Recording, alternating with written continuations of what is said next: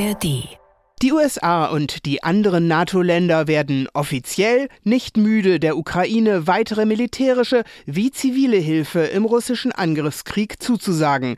So auch jetzt wieder in Brüssel.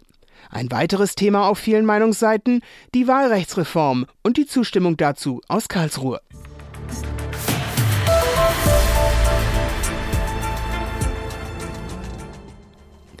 Und damit herzlich willkommen zum Standpunkte-Podcast von NDR Info mit Meinungen aus verschiedenen Medien.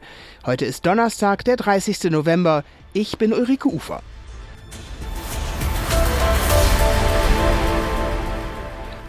US-Außenminister Blinken hat zum Abschluss des zweitägigen NATO-Treffens in Brüssel wieder betont, der Westen müsse und werde die Ukraine weiter unterstützen. Dem widerspricht kaum ein Kommentator.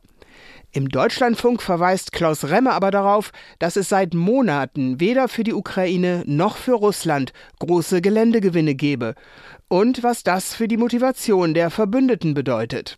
Allen Beteuerungen bei diesem Außenministertreffen zum Trotz ist offensichtlich, dass es in den westlichen Demokratien immer schwieriger wird, Milliardensummen für die Ukraine dauerhaft zu mobilisieren. Wir unterstützen so lange wie nötig. So lautet das Mantra der Außenminister auch jetzt wieder. Es ist die Durchhalteparole des Westens. Die Bundesaußenministerin forderte einen Winterschutzschirm für die Menschen in der Ukraine, zu Recht. Doch dieser Schutzschirm wird das Blatt an der Front nicht wenden.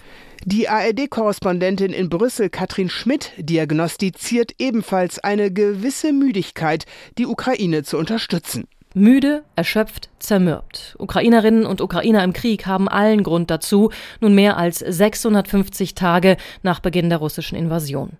Aber wir, aus westlicher Sicht, warum kämpfen wir gegen eine allgemeine Ukraine-Fatigue, chronische Müdigkeit? Es ist beschämend und verständlich zugleich. Denn ja, die Krisen und Kriege stapeln sich, Empathie ist keine unerschöpfliche Quelle. Diesen Eindruck will aber niemand in der Politik auf sich sitzen lassen. Das zumindest wurde jetzt beim Treffen der NATO-Außenminister sehr deutlich. Große Worte, große Solidarität überall.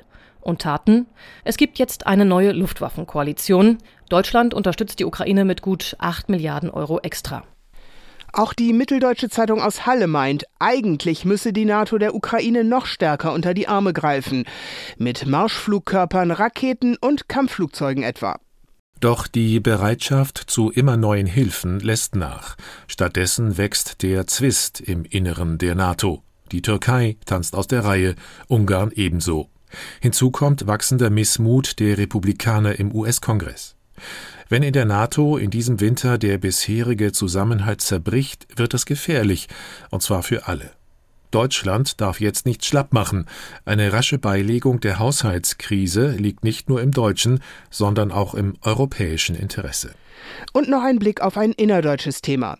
Die von der Großen Koalition 2020 durchgesetzte Wahlrechtsreform hat nicht gegen das Grundgesetz verstoßen. Das Bundesverfassungsgericht wies eine Klage von Abgeordneten von FDP, Grünen und Linken zurück. Sie hatten den Grundsatz der Chancengleichheit der Parteien verletzt gesehen. Der Tagesspiegel aus Berlin beklagt, der Mehrheit der Richter habe schlicht der Mut gefehlt. Die kleine Revolution ist ausgeblieben, es hat sich keine Mehrheit dafür gefunden. Fünf der Richter im zweiten Senat des Bundesverfassungsgerichts haben mit einem rein juristisch sicherlich begründbaren Spruch dafür gesorgt, dass der Bundestag bei Wahlrechtsreformen auch weiterhin nicht darauf achten muss, ob die Wahlberechtigten auch alles kapieren können in dem Verfahren, wie die Sitze im Parlament besetzt werden. Der Kölner Stadtanzeiger verweist darauf, dass immerhin drei von acht Verfassungsrichtern unser Wahlrecht verfassungswidrig kompliziert finden. Das gibt zu denken.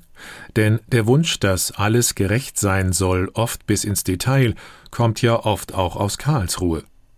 Und nicht nur im Wahlrecht sind Gesetze kompliziert, auch im Steuerrecht, im Erbrecht oder im Polizeirecht. Im Rechtsstaat ist fast alles kompliziert. Soll das deshalb alles verfassungswidrig sein? Der Ruf nach einfachen Lösungen war bisher das Markenzeichen von Populisten. Gut, dass die Mehrheit des Bundesverfassungsgerichts sich dem nicht angeschlossen hat.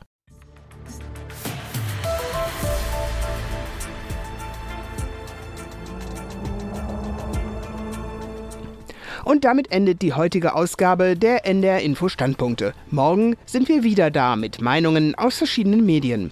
Den Podcast gibt es auch als Abo, zum Beispiel in der ARD Audiothek. Einen schönen Donnerstag wünscht Ulrike Ufer.